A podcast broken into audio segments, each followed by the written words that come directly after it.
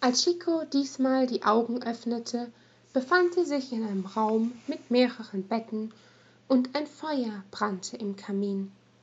Auf einem der sessel die davor standen saß ota. Du bist wach. Endlich. Begrüßte er sie wie üblich gut gelaunt.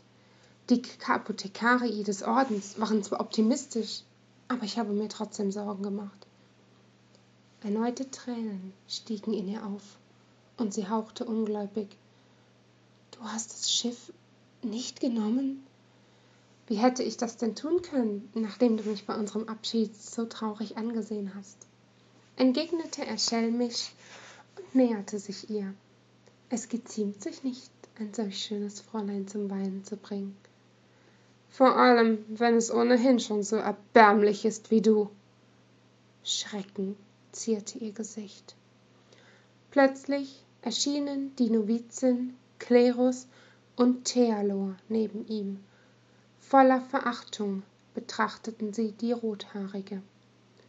Wir wollten euch kennenlernen prophetin.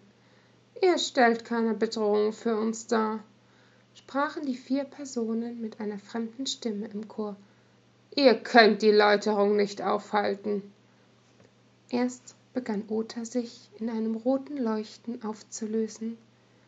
Dann ging die anwärterin direkt gefolgt von klerus und thealor Chico stürzte ins bodenlose